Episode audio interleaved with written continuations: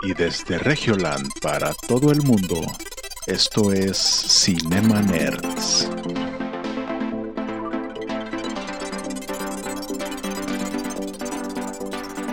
Bienvenidos a Cinema Nerds, el podcast en donde hablamos de películas, series y videojuegos.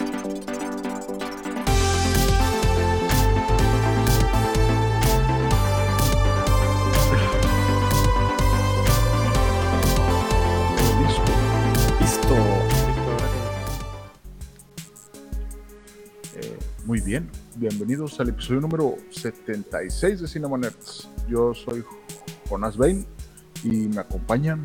Hola, soy Eric Waffley. Ah, Y hola, yo soy Héctor Cookie. Ah, no, ¿verdad? Ese no es. ¿Y eso?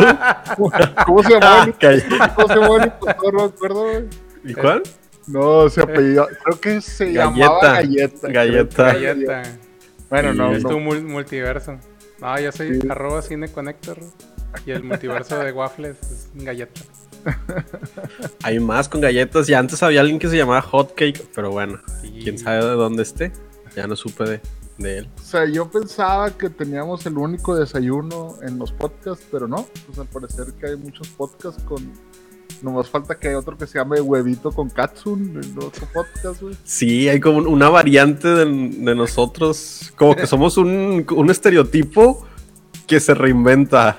Sí, o sea, estoy seguro que o sea, así como Loki tenía un chingo de Lokis, ándale. ah, hay un chingo de nosotros en otros podcasts universos, güey. Hay variantes, ajá. Espero que este no sea un evento Nexus, que lo estamos transmitiendo en vivo. no, bueno. Pero bueno, eh, vamos a comenzar nuestro podcast Ajá. Con las mejores noticias o las noticias, si no son las mejores. Pero, ¿qué noticias tenemos el día de hoy? Pues hay varias, hay varias. Sí. La más importante de todas. ¿Cuál La más la más importante. importante de todas? El Ya regreso de Ben Affleck. y luego ya terminar el, el Ah, podcast. Ghostbusters. No, la noticia más importante es el regreso de Ben Affleck con J-Lo.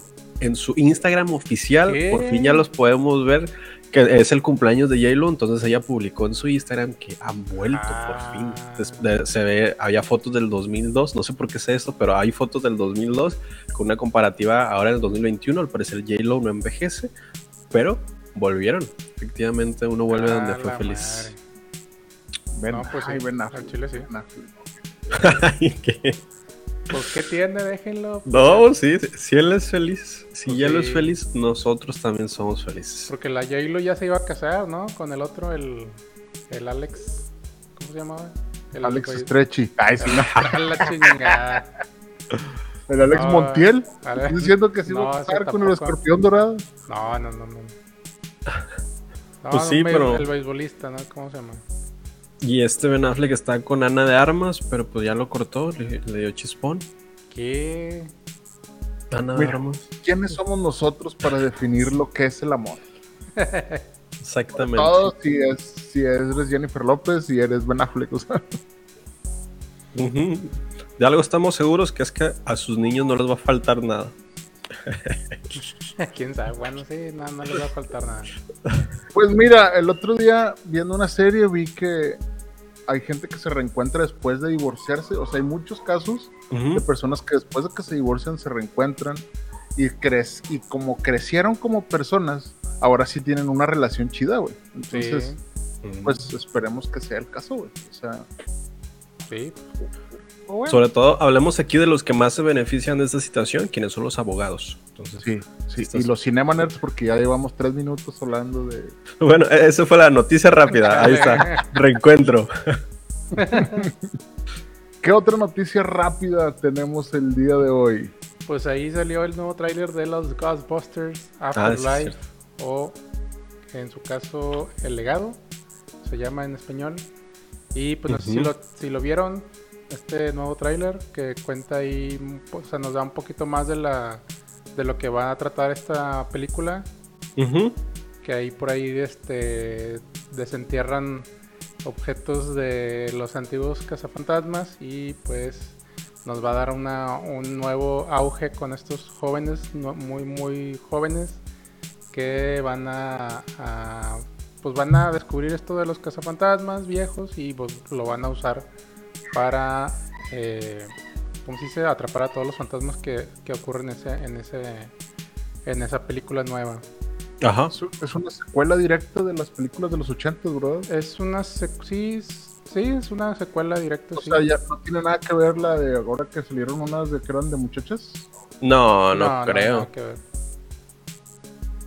No, esta sí es una secuela directa. Sí. Que pasan ahí las imágenes del Promete, antiguo grupo. ¿no? Prom- promete y trajo nostalgia, que es lo Trajo nostalgia, sí, claro. Es la tercera parte de la cronología, cronología oficial. Mm, Sí. Entonces, pues bueno, vam- vamos a ver qué tal le, le va a esta Cazafantasmas, que no todo el mundo como que le, le puso los buenos ojos, pero pues hay que, hay que ver, a ver qué tal. Pues es que cuando reviven cosas como que estamos como los griegos, ¿no? Que digo, no, cu- cuando yo le temo a los griegos aunque me traigan regalos, o sea, es como que a ver, a ver, a ver, ya me trajiste una versión de los cazafantasmas que no me gustó. Esta no sé si me vaya a gustar, así. Yo siento que así se puso la gente. Pero Aquí, sí se veía, se veía chido. eh, Sí, la, dice- pro- la producción muy grande. Dice, el, eh, el argumento dice se centra en una familia recién llegada a Oklahoma, la cual hereda algunas propiedades que pertenecieron a un pariente de nombre desconocido, que supongo que es un cazafantasmas, Ajá. y pronto se darán cuenta de que su legado tiene mucho que ver con los olvidados cazafantasmas, figuras que pasaron a convertirse de un mito y que han quedado en el pasado junto con los espectacula- espectaculares eventos en Manhattan. O sea, un- Mm, alguien, bueno. que, alguien que se retiró y, y se fue a, esa, a ese lugar, ¿verdad? Pues sí, es, es un reboot completamente de lo que fueron las películas, pero ahora en un formato más... Pues siempre fue familiar, pero ahora con un elenco más joven. Mu- mucho más joven, sí. Es exactamente la misma temática, incluso las escenas que muestran ahí son algunas de nostalgia que vimos en la película. Y lo único que cambia es el formato, que ahora tiene muchísima mayor calidad en CGI, y antes Sí. era mucho también efectos prácticos, pero sí me- se ven... Y pues si le, si le dan la vuelta a esta de la última película con las mujeres, que pues la verdad, pues sí estuvo entretenida, más, más no solo, solo reír, reír y ya. O sea, no. Ajá. Ah, o sea, estás diciendo que por el hecho de ser solamente mujeres, nada, te creo. No, no, no. Fuera- no. Para los kids fuera de contexto aquí. No, no, no, ya no dije esas palabras, no, no. O sea, estás diciendo Yo que la solo dije película que es la- mala, nació mala. Ay, sí. No, Arroba Cine Connector, No. odia mujeres. Sirven No. Connector. No, yo solo dije que la versión que salió la última de las mujeres era puro reír y reír, pero no tenía mucho contenido. Sí, o sea, a lo más a lo mejor tenían el, por decirlo, el, el tema de Ghostbusters, pero La como- marca. como estaba linkeada tanto, pues no, no, no era, no, no tuvo mucho éxito. O, Sí. o no sé si no fue muy bien recibida, pero y bueno, lo bueno. ¿Esta se estrena en este año o hasta el próximo año? Hasta el próximo año, ¿verdad? El 11 de El noviembre. 11 de noviembre, sí. Noviembre, ¿no? En Pues cines. Qué bueno que ya. Que esperemos no, no, no nos cierren los cines otra vez. Yo sé. Pues, pues, pues, pues deberían, pero bueno, eh, No. Sí, ya llegamos a los mil casos diarios. ya, ya uno no sabe. eh, es, eh, bueno. Mejor hablemos de otra cosa. Yo les traigo otra noticia rápida. A ver. Y es también, bueno, ya que hablamos de Ben Affleck, también hay que hacer parejos y hablar de Ana de Armas. Porque ahora se encuentra protagonizando una película que es la nueva de James Bond, No hay tiempo para morir o No Time to Die, que se va a estrenar en octubre. Y pues es, es otro, es el- la misma fórmula, vuelve otra vez. Vamos a ver probablemente muchas cosas similares a lo que ya hemos acostumbrado a ver. La única diferencia es Ana de Armas. Entonces, pues ahí está. Entonces, siempre este tipo de películas son relacionadas a Misión Imposible, que es como la misma fórmula, se reinventa distintos escenarios, distinta problemática, lo que cambian son los actores, los villanos, pero se pueden utilizar una y otra vez porque es muy comercial, muy entretenida. Y esto es lo que tiene esta película. Además de que el villano es este, el que fue mm, es Roy Malik, ¿cómo se llama? Rami Malek, Roy Malik, el de, el de Mr. Robot y el de Queen. sí. Este- película de Bohemian Rhapsody. Actor camaleónico va a ser el villano. James Bond está de vuelta y tenemos a Ana de Armas también como una coprotagonista. Ana de de Armas, Armas. una chica Bond. Wow. ¿eh? Muy, bien, muy bien, me gusta, me gusta esa idea. A, mí me gusta siempre esa trama. La, la- la trama de Ana de Armas me gusta. Es, es- es muy Queda, bonita. queda muy bien, queda muy bien. Pues bueno, llega en octubre. Aún no hay fecha, pero llega en octubre de este año. Ah, muy bien, muy bien. Dice Luis Ortiz, un saludo a Luis Ortiz que está aquí en el chat. Dice A que ver. por qué decimos que la película de Black Widow no está buena. Y... ¿Qué? ¿Y quién, quién le dice? O que dice que no le fue bien. ¿Realmente no está buena? Es una película muy entretenida, pero es un blockbuster, es para vender. Entonces abarca un público más amplio que le guste a más personas y evidentemente le disguste a más personas. Pues Quizás es no que sea una película depende, mala. yo creo, que, yo creo que depende, ¿no? O sea, no le fue tan mal en ventas en taquilla, pero pues sí, luego, o sea, se fue así y luego llegó la piratería en digital y ¡fum! en caída. Bueno, eso sí también. Bueno, eh, es- aparte el tema es el contexto en el que la presentan. Es una película que llegó un año tarde. Eso sí, se tardó un buen. No, bueno, en la, el- la etapa cronológica son cinco años tarde de los eventos de Avengers. Ah, no, sí, pero, o sea, en- el estreno hubiera sido antes de que ya hubiéramos visto WandaVision, hubiéramos visto Loki.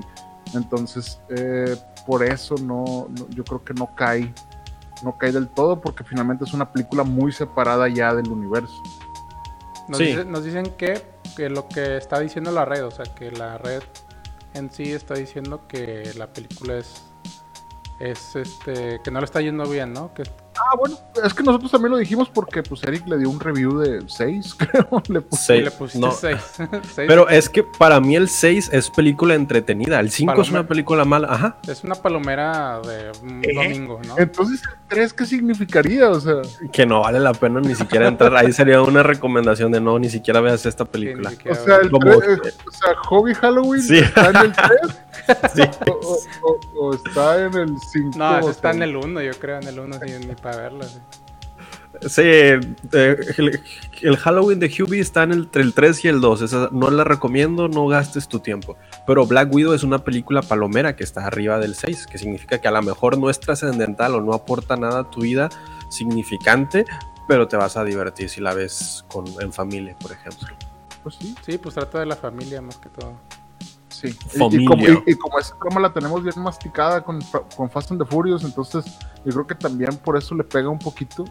Si hubiera salido un año antes, como, te- como decimos, pues a lo mejor le hubiera ido mucho mejor en críticas, ¿no? Sí, sí, sí, claro. Dice acá, doctor Manuola, estoy de acuerdo con eso. Llego tarde, ¿no? Llegaste justo en el momento indicado. Toma tu, tu, tu- Las Toma tus personas no llegamos tarde. O sea, el tiempo es un constructo de nosotros. No te, no te preocupes. Nosotros llegamos cuando tenemos que llegar. Es correcto. Qué, qué profundo. Sí, sí, sí. Sí, ho- hoy, hoy, hoy, vengo, hoy vengo profundo, entonces por eso les voy a platicar A ver, de que por fin tenemos un personaje no binario ah, a ver. Ajá. que vale, que hizo de su personaje un buen no binario. Este personaje es... Loki. Loki ya habíamos hecho. No, ¿se acuerdan de los Muppets Baby? Oh, ya, la drag queen. Sí, sí, sí. Exactamente, Gonzo. pues ya tenemos a Gonzo. Gonzo, ¿Qué? ¿Gonzo? que surge como el primer personaje no binario Pero to- en es Junior. totalmente, es totalmente forzado, ¿no? No, o sea, a, a lo que a lo que vi no está forzado. Simplemente eh, ahorita están estos, estos, estos nuevos capítulos de los Muppets Baby o de los Muppets y hay una fiesta en la que todos Ah, tienen que ir vestidos de la realeza.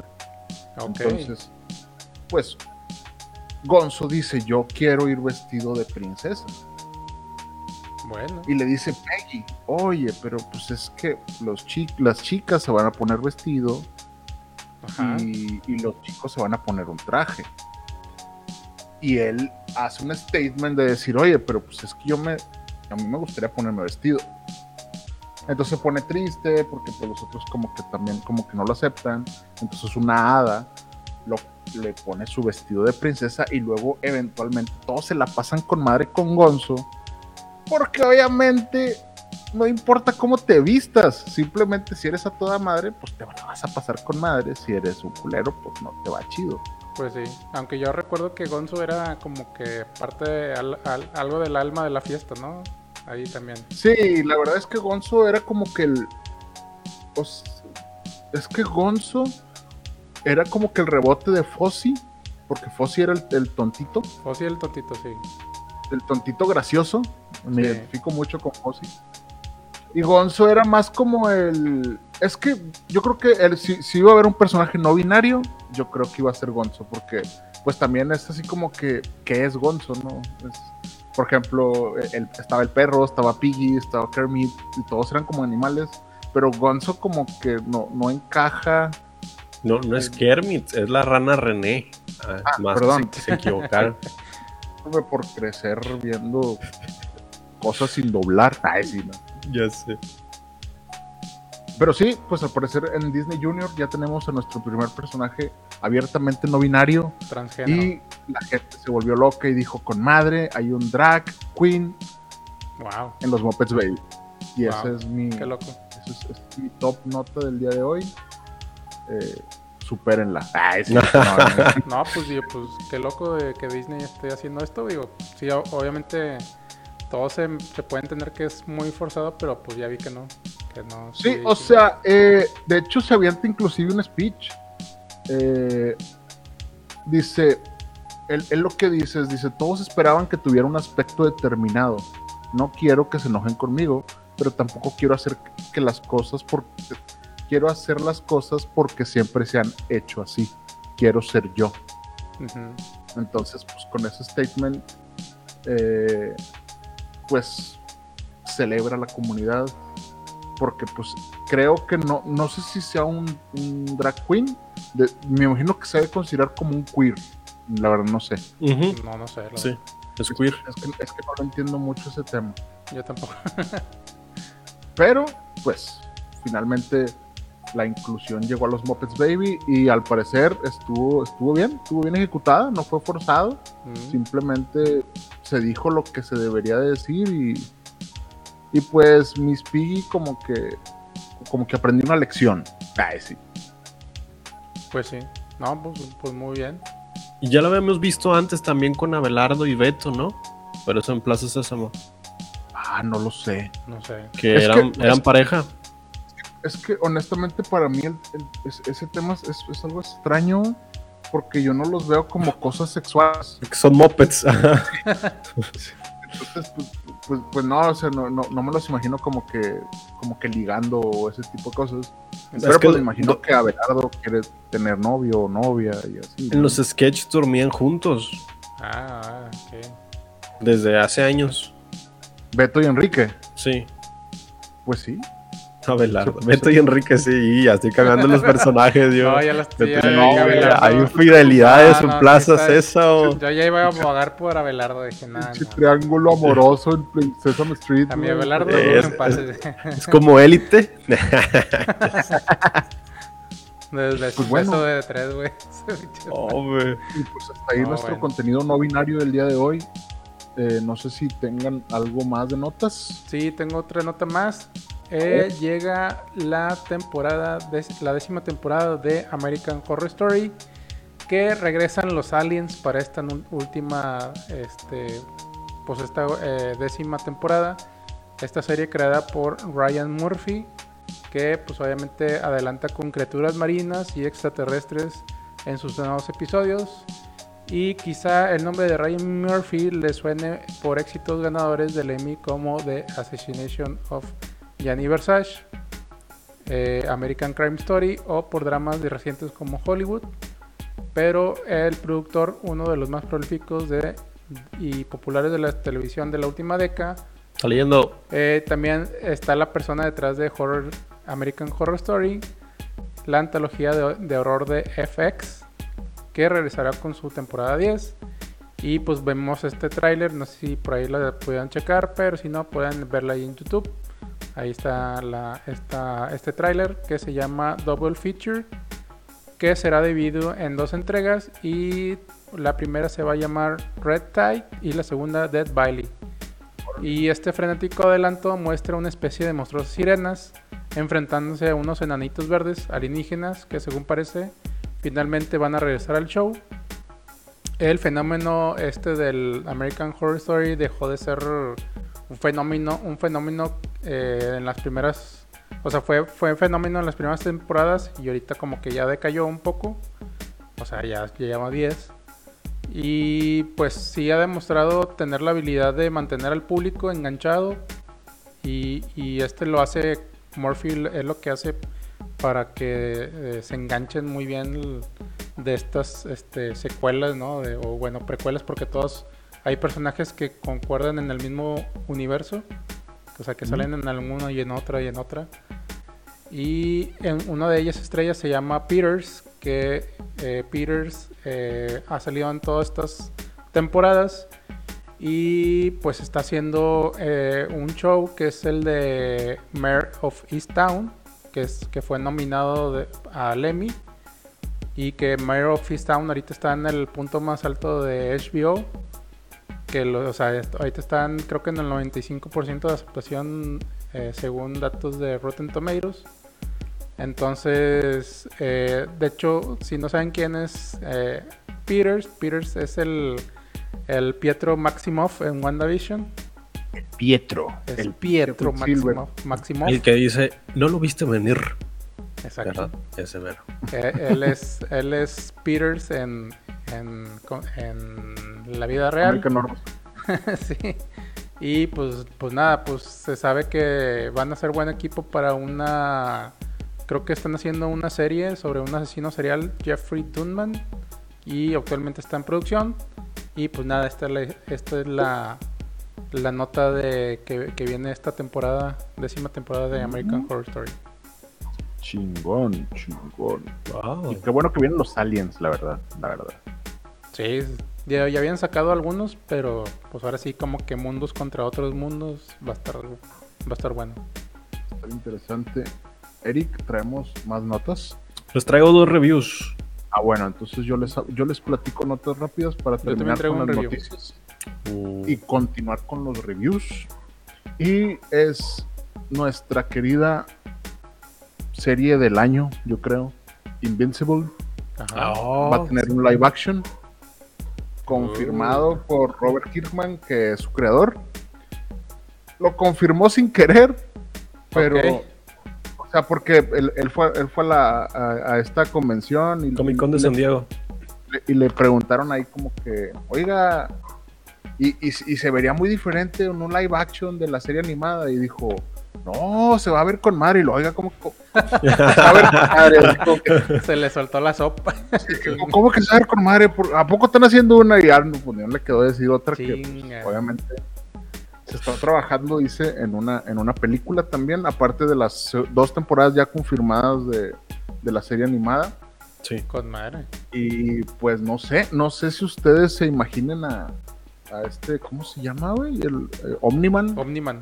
Omniman. Con- es que J.K. J.K. Simmons pues, ya está algo grande, ¿no? Entonces, no, no, no sé Va a si en ser el live, este live le- action. Negan el enemigo de, de- No, yo, yo digo, de, de Walking? Dead, ¿no? Ah, podría Este, ser, eh. ah, podría ser. Con ganas. O sea, Es está, que- está es que la verdad es por que- los fans.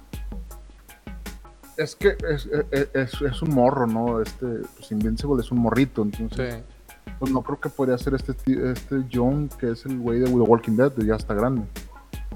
Pero en la de la guerra del mañana, Ajá. ¿sí la vieron eso o no? Sí, Como horror wow. sí. Sale Jake Simmons como pinche soldado, güey, y sale mamado y la chingada, ¿no? Entonces, no sé, podría ser. Bueno, pues sí. Pero lo bueno es que, pues ya nos, a mí- al menos a mí, me llenaron mi corazoncito el día de hoy con saber que va a haber un live action de Invincible. Quién sabe Y cuándo, que- pero. Sí, quién sabe cuándo. Y que, y que yo creo que esta va a ser formulita, güey, de probar primero una animación, Sí. que no nos salga tan caro. Es un éxito, ahora sí, saca película o saca serie. Y va, Entonces- va a ser dirigido por el director de The Voice. Le dieron Ah, ese Órale. título. Y mencionan que va a ser distinta a la serie animada. Es decir, los personajes, incluso las historias van a ser distintas. Ajá. Pero va a seguir siendo sobre un mundo paralelo, una línea alterna de este Invincible. Y esta es una Sí. nueva adaptación muy distinta a la animación que ya conocemos. Sí, y pues, lo- pues, finalmente es el creador, el Robert Kirkman. Entonces, el otro día vi que eh, eh, era una foto del primer tomo de Invincible y de que eh, la primera temporada fueron como las primeras 12 páginas nada más, güey. Entonces, hay un Sí. chingo de Invincible, hay un chingo de historia. ¿no? Ah, yo me vi el final por accidente. Y. Ah, No, bueno. Estoy diciendo, estoy diciendo que todos se mueren al final. No, o sea, hay una frase que dice, ¿y qué vas a hacer en 500 años? Bueno, vi qué va a pasar en 500 años. Ah, viste el futuro, entonces. No, pues mejor no lo decimos, no, no lo decimos.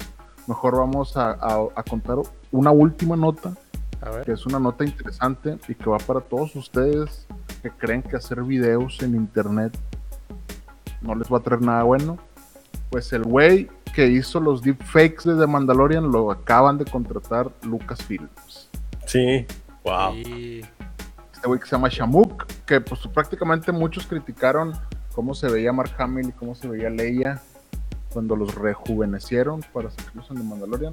Y Sí. este güey les hizo justicia en unos deepfakes que le quedaron más chidos, obviamente. Sí, sí, sí. Entonces Sí, lo, lo acaban de contratar para el estudio de Lucasfilms. Su puesto es el Senior Facial Capture Artist. Entonces, prácticamente de hacer videos en YouTube, te acabas de ir a trabajar a, a Lucasfilms. Yo creo que es el sueño de muchos cabrones. Entonces, pues, No, pues, Pues qué bueno, qué bueno, sí. felicidades. Y si tú estás haciendo videos, pues a lo mejor también te puede ver Lucasfilms, siempre y cuando pues la muevas como este güey, va. A mí me ha visto Lucasfilms, Ah, sí. pero para tumbarme videos por copyright. Pero me ha visto. sabe, sabe de nuestra existencia nada más para quitarnos la monetización. Gracias. Sí. Chale. Acá nos saludan en el chat. Hola, bro, ¿qué anda? ¿Qué onda? ¿Cómo andas? Bienvenido al stream ¿Qué ha habido? ¿Qué ha habido? de Cinemoners. Que eh, ahorita es donde se va a poner bueno porque vienen los reviews. Ahora sí, Ahora los sí. reviews y ¿Quién recomendaciones. comienza? ¿Quién comienza con el primer review? Pues Yo tengo dos. Pues, A ver, ándale, Eric. nomás que no nos no sea el mismo. Eh, sí que- Ah, Así a tengo ver, dos y dice el mismo review dos veces. ¿es de Amos del Universo? No, Ah, ok, bueno. dale. dale. Review de. no- ya no se llama el título He-Man Amos del Universo, sino Review de Amos del Universo, Revelations o Revelaciones. Esta, yo pensé que iba a ser un reboot de la serie de los años 80s, 90s Yo de también. He-Man, pero para grata sorpresa no es un reboot, es una continuación de la serie animada que ya conocíamos. Como tal, la serie animada de los 80s, 90s no tuvo un fin, porque lo que querían era seguir creando más episodios para comercializar. Si pueden ver el documental de los juguetes que nos hicieron o The Toys We Made Us, que está en Netflix, habla cómo inició esta historia de He-Man. Inicialmente fue para vender juguetes, entonces crearon una caricatura animada para Sí. poder vender los juguetes. Y es así como se mantuvo He-Man y por eso renovaban capítulos y creaban nuevas situaciones y así es como iban lanzando los capítulos y no tenían un fin porque pues, la meta era seguir vendiendo productos. Ahora con esta, este nuevo, este, esta nueva serie es la continuación de aquellas aventuras de los años 80 que nos presentaron porque termina este, sí, es un epílogo de, la, de estos héroe y antihéroe que es He-Man y Skeletor Sí. en una batalla épica. Después de la batalla épica, que es el primer capítulo, siguen todavía cinco capítulos más y es qué pasó después. Y eso está muy interesante porque tiene un tono juvenil, un tono adolescente, joven, adulto, que para los que son nostálgicos de esa era lo van a amar mucho porque tiene 100% nostalgia en cada uno de los personajes. Si te van a dar un recorrido por, un- por cada uno de los personajes, por su vida, le, van- le dieron profundidad a su historia, quiénes son o por qué fueron así, o sí, por qué están en ese punto, o por qué creen lo que creen, como dice Diego Rosarín. ¿Y por qué crees lo que crees? Ajá. Es que ahí se forman sectas, entonces sí es, ¿por qué crees lo que crees? ¿Por qué crees en, la secta? Porque se supone que la sinopsis de la película, de la, perdón, de la serie con seis capítulos, es que la magia se ha acabado gracias al enfrentamiento final de He-Man y Skeletor. Entonces, ¿qué pasa cuando la magia está desapareciendo de Eternia, que no es un planeta Tierra como el de nosotros, es como alienígena en otros, otro planeta externo? ¿Qué pasa cuando se va la magia? O algunos depositan su fe en la tecnología. Entonces ahí se vuelve como una secta cyberpunk de tecnología. Y lo que impresiona mucho es el nivel de la animación y la calidad de animación. Si pueden ver Sí, Castlevania, es, un nivel similar de animación. Obviamente Castlevania está más producida, pero tiene un nivel similar en cuanto a la animación de He-Man. Bueno, no es He-Man, es los ambos del universo. Y ahora lo que me gustó bastante de esta serie es que ya no es He-Man el protagonista, sino que ahora la, qui- quien era compañera de He-Man, la coprotagonista o, o la guerrera, se vuelve la protagonista de esta serie en búsqueda de salvar a Eteria de Eternia de que la magia se extinga. Yo, Y pues yo vamos pensé que, yo pensé que iba a salir la mole, la mole chida.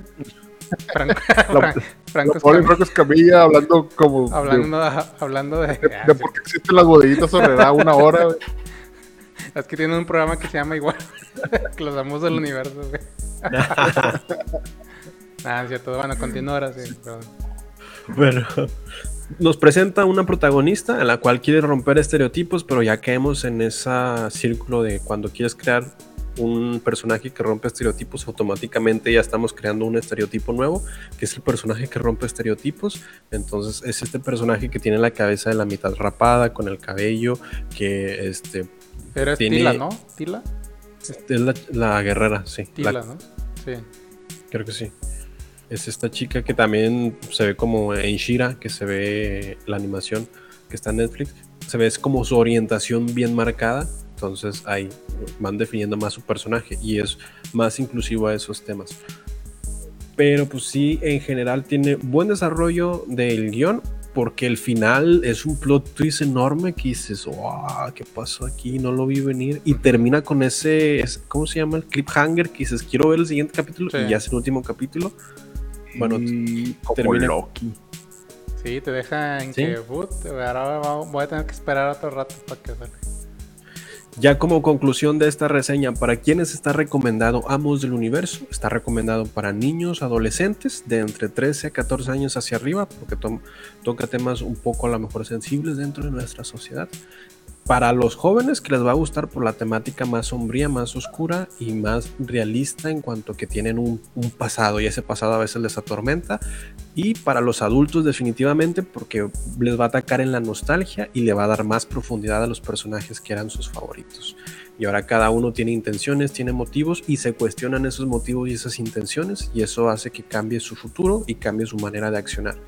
Como tiene un guion más desarrollado, más, más complejo, para los jóvenes les va a divertir por la acción, el drama que tiene y sobre todo la, la calidad de animación y las propuestas de magia, de efectos muy bien realizados y a los jóvenes les va a gustar pues esta trama en la cual pues hay sentimientos y emociones que tratan de descifrar y los adultos por la nostalgia y la complejidad de la historia. Son seis capítulos muy buenos, son creo que seis o ocho capítulos muy buenos, merecen la pena ver, sí, duran 27 minutos cada uno y le voy a poner, todavía no subo la review, pero le voy a poner una calificación de arriba de 8.5, 8.6, una Hola. este, Vendida. animación muy... O sea, sí, ya me Muy agradable. verla. Sí, o sea, es para un fin de semana recomendadísima. Sí, sí está, está bien. Muy bien, Lo bueno es que los amos del universo regresaron al parecer y no decepcionaron, entonces ya eso ya es ganancia. Sí, porque yo pensaba que era un reboot de que ah, vamos a ver otra vez a He-Man y vamos a ver otra vez la historia. Y no, es es un epílogo de He-Man. Sí, porque Muy muchos bien. habían puteado de que no, este, no les había, o sea, no les había gustado este el regreso, ¿no? De He-Man. Algunos. Es que no es el regreso, así de que es que no es el regreso, es que no es el regreso, exacto. Es una nueva historia con personajes de Eternia. Sí. Sí, es la continuación. Bueno, muy bien. Pues hasta ahí los amos del universo. Ahora que nos traes? Yo traigo el review de Blood Red Sky. En, su, Ah. en su defecto, Cielo Rojo y Sangre en Netflix. ¿También la ¿Qué traes? tal? No, no, no, yo, yo Ah. apenas la iba a ver. A ver, convéncenos. Ah. Bueno, pues esta, esta película que la, la verdad yo la, yo la vi y dije, bueno, pues fue un como un sábado, dije, no, no tengo nada que ver. Este, dije, ah, pues se ve interesante la portada. Estabas jugando con tu mente.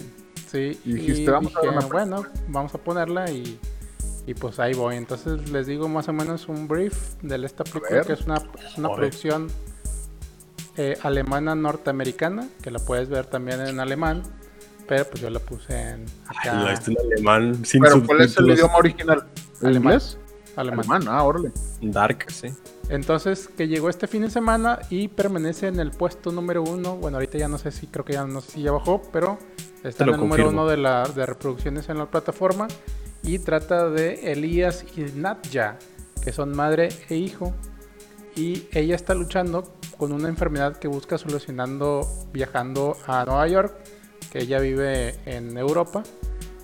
Y él es, un, él es un hijo único que debe madurar lo más rápido posible al quedar huérfano del padre desde bebé. Y bueno, en el vuelo va a parecer que no hay ninguna complicación, que todo va a salir bien. Y bueno, de repente es secuestrado por unos extremistas acá, este, el medio lo- locochones. Bueno, no tanto, alguno que otro locochón. Y pues se van a, eh, eh, harán que Nadja, que se, se le acabe el medicamento porque lo, que lo trae así como que calculado. Entonces, este, en todo este alboroto, pues como que se le acaba y se le rompe la, la fregada. Y va a salir, eh, entonces esto va a hacer que salga a luz su, su más oscuro secreto. Entonces, eh, a mí lo que sí me gusta de, las- de estas películas es que, pues, yo no, a mí me gusta que, o sea, no esperar nada de nada y saber absolutamente nada de, de ninguna película, Te gusta Sino que- sino Es- que me sor- escogí esta película, está bien chingona. sino que me sorprenda con, con creces y esto me pasó con Cielo Rojo. Sangre, que es una ópera prima de un, de un escritor de guiones cine- cinematográficos que decidió hacer una película de género con todos sus convencionalismos y saltarlos para llevarlos al extremo. Y me refiero a convencionalismos porque es un thriller que va arriba de un avión y eso lo vimos en el plan de vuelo con Jodie Foster. Lo vimos en Vampiro. Estos vampiros los hemos visto en Inframundo con Kate eh, Beckinsale y Creativas Extrañas en Serpientes en el avión con Samuel L. Jackson. Y no nos olvidemos de los zombies en el avión con Guerra Mundial Z con Brad Pitt.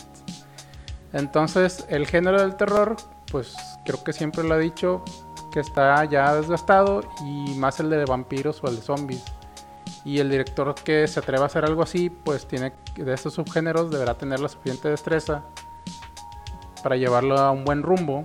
Y pues este, esta película lo logra bastante bien, con una premisa bastante interesante y giros sorpresivos bastante bien ejecutados y de acción con suspenso que te deja con ganas de más.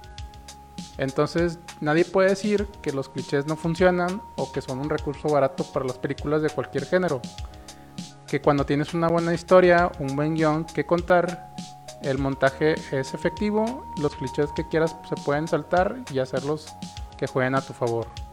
Esta película, la verdad que sí me sorprendió muchísimo. La verdad no, no le tenía ningún, este, o sea, yo lo, yo lo vi muy predecible y pues no, me, me cambió totalmente con muchos giros inesperados que, que suceden en, en esta trama. Y pues le doy un 7.9 de calificación a la película como recomendación de la semana. Si la quieren ver, Oh. pues ahí va a estar en Netflix. Digo, vampiros. es que es Vampiros. vam- vampiros en un avión con zombies, güey, vendida. Alemanes. Ale- alemanes, sí. Este, la verdad es que sí les dije, no, pues es una película muy predecible, el o sea, vampiros, no sé, avión. Dije, no, esto me huele a que ya lo he visto antes y pues no, mocos, nada, nada que ver. Está muy chido eso lo que dices de los clichés, güey, porque sí, hay, los clichés pues para, por algo existen, porque son clichés, pero cuando los aplicas con madre en una historia chida, te hasta, te hasta dices, güey, yo esperaba que pasara eso, pasó, pero está con madre. o sea. Sí, sí, es, es que se pueden saltar y todo juega a tu favor del, del guion, dentro del guion. Interesante. Dicen ok. acá en los comentarios, con la justa sé de español y me sugieres que lo vean alemán. Es que bueno, Bueno, si le quieres meter más, más, este... escucharlo en el idioma original. Sí, o sea, que escucharlo y luego más te... de dificultad, pues velo en, escúchalo en alemán. Sí, no güey, nada. pinche modo Dios, güey, en alemán, güey, la chinga. Con subtítulos en francés para que practiques dos idiomas. Vámonos. Ah, la madre. Sí, o sea, o te puedes poner, la pones, la escuchas en alemán, pones a Rammstein a todo vuelo de fondo Ándale. y ya, simplemente nomás lo único que esperas es que lleguen los, nazis a Polonia o algo así. Se abre un pentagrama en el piso y ya. y sale Ron Perlman vestido de Hellboy porque a parecer Hellboy es alemán, no sé. Sí, Pero no, bueno. pues, ahí se las dejo de Eh, tarea para que la está, vean. está- está muy interesante, está muy interesante. Ya dos recomendaciones chidas. Vamos a ver con qué cierra A Eric. ver, A ver. Review de esta película que ya es el epílogo, es el cierre de tres historias de los cuentos de Arcadia del creador Guillermo del Toro. Por fin llegó un epílogo Ah, sí. con esta película épica que viene a, a mostrarnos un blockbuster, una película que se podría muy, muy bien apreciar en un cine. ¿De qué trata Troll Hunters? El despertar de los titanes, o The Rise of Titans en inglés. Ah, porque aquí también practicamos la pronunciación. No mames, este podcast cada día sube el nivel más. Sí, sube el nivel en cabrón, güey. Ya. Vamos ya en inglés y luego alemán, güey. Lesson 1. Listen. Ok. This review. It's a huge idea. No, no, no. La tampoco. madre. No, ves, hasta se cambió la voz. No. Esta película, este epílogo, es la resolución de tres historias. Recuerdan a través del tiempo que les estuve platicando que primero vi la serie de DreamWorks que es Troll Hunters, de este Cuentos de Arcadia. Después les conté que estuve viendo The Tree Below, que son los tres de abajo, que es una continuación de los Cuentos de Arcadia. Y luego salió otra serie animada que es Wizards, que es la continuación de los Tree Below Sí. que es, es Troll Hunters, Tree Below y Wizard. Entonces, cazatroles, Cazatroles. ovnis, aliens y este, hechiceros. Y estas tres historias convergen en, la misma, en el mismo universo que es Arcadia y son consecuentes. Cuando se termina una serie sigue la otra y le continúa la otra y en ambas, en las tres series, interactúan estos personajes principales entre sí. Es una obra maestra en cuestiones de storytelling y de narrativa y esto lo presenta hasta el final porque esta película, como es un cierre, no es un cierre como tal, este simbólico, es un, es un cierre yo creo que ya para terminar todo esto, ya no producir más series, pero te deja un final muy satisfactorio. Lo que podemos destacar de esta película es que es la continuación de tres historias que ya se venían contando a través de los años, donde estos tres estos personajes principales ya convergen en esta película y tienen un desafío que es detener a los titanes, quienes su objetivo es renacer, más bien acabar con la vida de todo el mundo, que es el titán de tierra, el titán de fuego y el titán de hielo. Ah, ajá. Extinguir la vida en el mundo Sí. para que vuelva a renacer, porque según quienes invocan a estos titanes, el mundo ya está demasiado corrompido, ya, ya somos unos parásitos, entonces necesitan volver a que resurja la vida desde cero. Ellos quieren resetearlo con el Génesis, o así le llaman, y pues esto prácticamente es toda esta película, este viaje a detenerlos y tratar de intentar detenerlos. ¿Qué es el plus o qué es lo que diferencia de otras películas? Además de que el guion es muy sencillo, ¿Cuál es la diferencia? Es definitivamente la calidad de animación es muy buena, Sí, es muy- demasiado muy buena, tanto que puede estar en el cine y podrías apreciar cada detalle. Entonces, una muy buena realización para los animadores porque sí está excelente. Tiene muy buena fotografía también. Y hubo una parte que a, que a mí me sacó, me, me sa- salí de, de- de mi silla y dije, ¿qué está pasando? Es como una oda. Yo creo que la representación que hizo Guillermo del Toro con Titanes del Pacífico, porque de repente sale un Kaiju, que es un, un- un- sí, sale el Kaiju, una representación de Kaiju, que es este titán, y luego sale un monstruo, un mecha, y empiezan a pelear. ¿Y desde dónde salió un Sí. mecha a pelear? Exacto, exacto.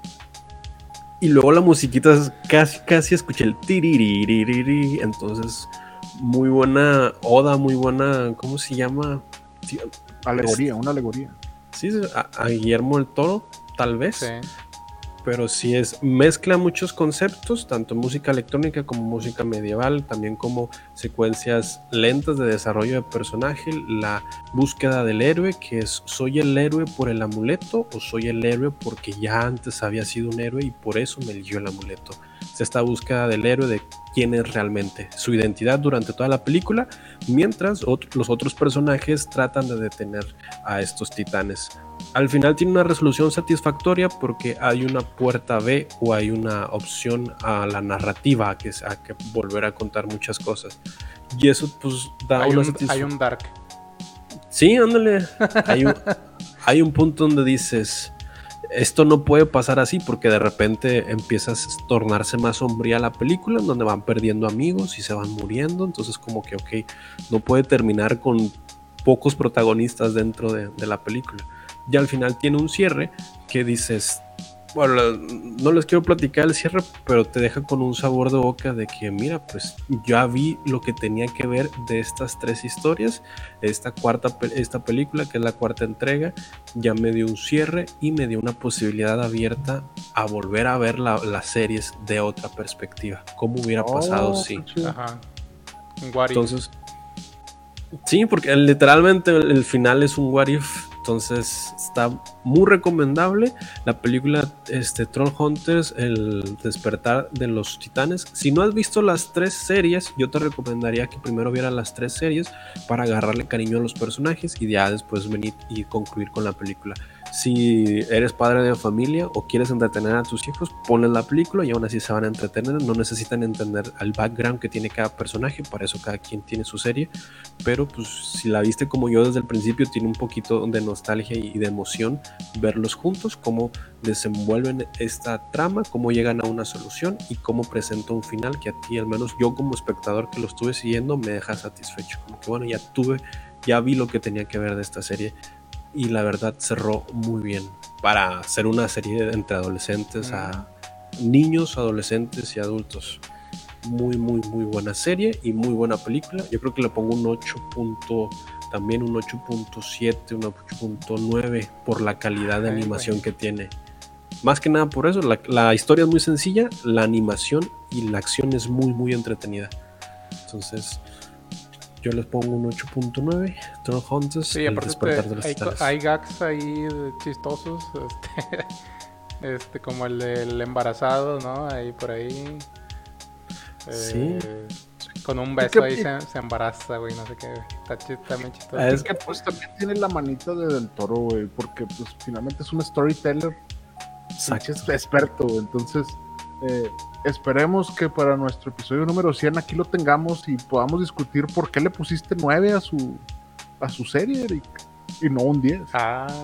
No, no, no, no, no, oh, no. Este, si está aquí, un 9.8. ¡Malo! No, No, pero no, simplemente decirle, oye, tengo argumentos para poder, poder ponerle un 9. Si quiere, ahorita nos quitamos la lima y nos aventamos un tiro. si yo sé por acuerdo. qué no le puse un 9. Porque él no la dirigió. Es- Sí, son, sí. son sus historias. Entonces la, Sí, la sí, sí. dijeron. Es una historia No, que, ya, ya. que- Tarde, por eso la historia dices, cuando la historia dice, no, es que la historia me llenó, es como que, claro, es una historia de, de del toro. Sí, pues, O sea, sí. Eso, eso- eso es lo- eso es lo chido. Ese- ves la, la animación y dices, ¿cómo una animación para niños me puede entretener? Y después ves que tiene un buen storytelling, un, te engancha, tiene sentimientos, empatizas con Sí. cada uno de los personajes y dices, wow, qué buena historia, qué buena narrativa. Y le dices, claro, lo hizo Guillermo del Toro. Tiene sentido que sea tan bueno, aunque la animación no, no sea coherente, como es una animación para niños, porque es, es como Star Wars, The Clone Wars. Dicen, es una animación para niños, la ves y dices, no, o sea, tiene un trasfondo más oscuro, más complejo. Lo mismo con esta, es muy buena serie y más porque es de Guillermo del Toro. Y tengo su libro, soy fan, si ves, tengo su libro. Está bueno, está bueno. Pero No, pues- 8.9 hasta que nos dé la entrevista ya lo suban 9. Ah, Ah, no, no, es- es- No, está bien. esperemos que nosotros y la gente haga realidad que esté el toro aquí con nosotros. en el Por episodio favor. 100. Y si no, pues vamos a poner una foto de él y vamos a hacer como si él estuviera aquí. ándale, exacto. Nosotros también hacemos deepfake, entonces aquí vamos a poner que lo hable, que hable el... Un, un hot porque no. cake ahí. Es- es- es- esperemos que, te- que tenga tiempo. Esperemos que tenga tiempo. Eh, pero bueno, pues qué, qué- qué bonito Troll Hunters. Qué, Sí. qué bonito que terminó. ¿Y traemos algo más o ya nos vamos? Pues ya, ¿tú, tú traías algo más, ¿no? Yo nada más traía una recomendación para que vean. Bueno, dos cosas para que vean. Es de nada. Eh, una, está, se acaba de estrenar la película Fondeados en Netflix. No sé si la han visto. Sí, yo también me la chuté. Eh, ¿y, y qué tal? ¿Tú qué la- tú o sea, yo, ven- yo vengo a recomendarles Creo no que- porque sepa de qué trata, simplemente nada más porque es de Marcos Bucay, que es la primera vez que, que dirige algo y porque es mexicana, pero me imagino que Sí, pues este Yo creo que los primeros minutos como que no sé qué, qué está pasando, no sé qué pedo. Este, no sé por qué, no sé por qué estoy viendo esto, pero luego como- literal. Pero luego como que los gags acá cómicos como que te van enganchando, la, o sea, el este, Este este güey es un es- escritor de comedia, es el que escribió esta, la de El soltero de Amazon, ¿cómo se llama? Eh, sí, de los solteros, cómo, Sí. cómo sobrevivir a solteros, no sé qué. es. Y la de Club de Cuervos, o sea, entonces eh, este güey sabe escribir comedia. Sí, entonces trae Eh, buenos gags ahí de comedia y pues es lo que me mantuvo todo es este es- es todo el lo que aliviana. Digo, como les digo, a lo mejor no es una película muy grande. Es una película que, se, que, que tenía como seis años tratando de venderla y al parecer lo que dice él es algo que nunca hemos visto. No sé si o tú que la viste. Pues sí, es si algo que no he visto, algo que no he visto antes, la verdad. La verdad es que sí, no, no había visto algo así. Por eso al principio como que no entendía qué, qué estaba pasando o qué realmente qué era la premisa. Sí, Aunque sí o pues, sea, al final- parecer es la historia como que de dos ninis sí, que sea, no tienen lana y luego como que hacen un video de crowdfunding que jala ajá, para exacto. hacer una app. O sea, es, es algo como que, güey, ¿qué- qué- Sí, a es resumidas esto? cuentas es eso, o sea, pero pues trae muchos gags, de, Sí. muchos clichés también, entonces dice que es pa- pa- parte del struggle de él de cuando pues, no, no podía vender nada de lo que estaba haciendo y de esas ideas de que, güey, como la de Javi Noble, ¿no? De que voy a hacer, oye, güey, si hacemos una app para poner gasolina, sí, o sea, exacto. es como que esta historia llevada así como completa, ¿no? Entonces, pues no sé si quieran darle la oportunidad a Fondeado, yo se la voy a dar, nada más porque pues, es cine mexicano y que, lo, que batallan un chingo para que lo hagan Netflix. Sí, o sea, es, es palomera, es palomera totalmente. ¿Sí? Si no Sí, tienes algo más que ver, así totalmente que se te acabó tu lista, ve fondeados, güey. Y si nos, y si nos quejamos de que siempre salen los mismos actores, pues aquí salen actores nuevos, entonces, No, sí salen algunos ya con Sí, sí, sí. trayectoria. o sea, pero están, y aparte, güey, que la, la tuvieron que terminar en la pandemia, Sí. Porque se les paró la producción. Ok. No, está, está difícil. El año pasado, Qué duro. Sí. luego la tuvieron que retomar, entonces, pues esa fue, esa es mi recomendación de, de lo que si quieren ver algo nuevo. Y también en los agujeros de gusano del internet pueden ver la nueva película de Nicolas Cage, que se llama Pig o Cerdo. que todos están diciendo que wow, Nicolas Cage, wow. Es la historia, dice que es, es como John Wick, pero en lugar de un perro es un cerdo. Entonces, Ok, promete, promete. role. Ah, Y Está bien, está bien. Habrá que ver. ¿Qué más había nada más? Pues ya es todo. Ya. Yo creo que despedimos el episodio. Sobres. ¿Quién lo Gracias. adiós. bueno, yo lo despido. Dale, dale. Este, pues este fue el episodio número 76 de Cinema Nerds. Muchas gracias por seguirnos, muchas gracias por escucharnos, muchas gracias por darle like, por suscribirse, por ir a nuestro TikTok y darle corazón. Sí, sí, sí. Y a mí me pueden seguir como arroba Jonas Bain, sobre todo en TikTok, que ya tengo muchos más seguidores que en cualquier otra red social. Ah, ya llegó al millón y se le subió. Sí, ya sabes. Ya No, se le no. subió. Mejor ya. síganme en mis otras redes para llegarle a, lo- a los seguidores de TikTok, porque pues, al parecer a- ahí está el orgánico. Sí, ustedes sí, son? sí. ¿Y ustedes? Soy Eric Waffle. Me encuentras en todas las redes sociales como arroba Eric Waffle. Y yo soy arroba cine, cineconector en todas mis redes también. Y vas a decir cine tacos, ¿no? Cine contactos. güey. Ah, Pues sí, también, qué rico, güey. Y pues pueden seguir a arroba CinemaNerdsMX en todos lados. Eh, vayan a nuestro canal de YouTube. El capítulo se- sale mañana en YouTube y mañana en Spotify también. Eh, bueno, más bien los miércoles, porque a lo mejor estás escuchándolo en otro punto de la historia. Pero los miércoles se estrenan en Spotify, los martes estamos aquí en vivo a las 9 de la noche. Y pues nos vemos la próxima semana. Sobres. Así Nos es. vemos. Muchas gracias a los que nos vieron. Adiós. Adiós, Doctor Gracias, Manu. bye. Adiós, Dark Shadow. Adiós, adiós a todos. Gracias por escucharnos. Búscanos en redes sociales como Cinema Nerds MX, en donde no solamente hablamos de cine, sino también de series y videojuegos. No olvides seguir este podcast, darle like y suscribirte. Gracias. Hasta la próxima.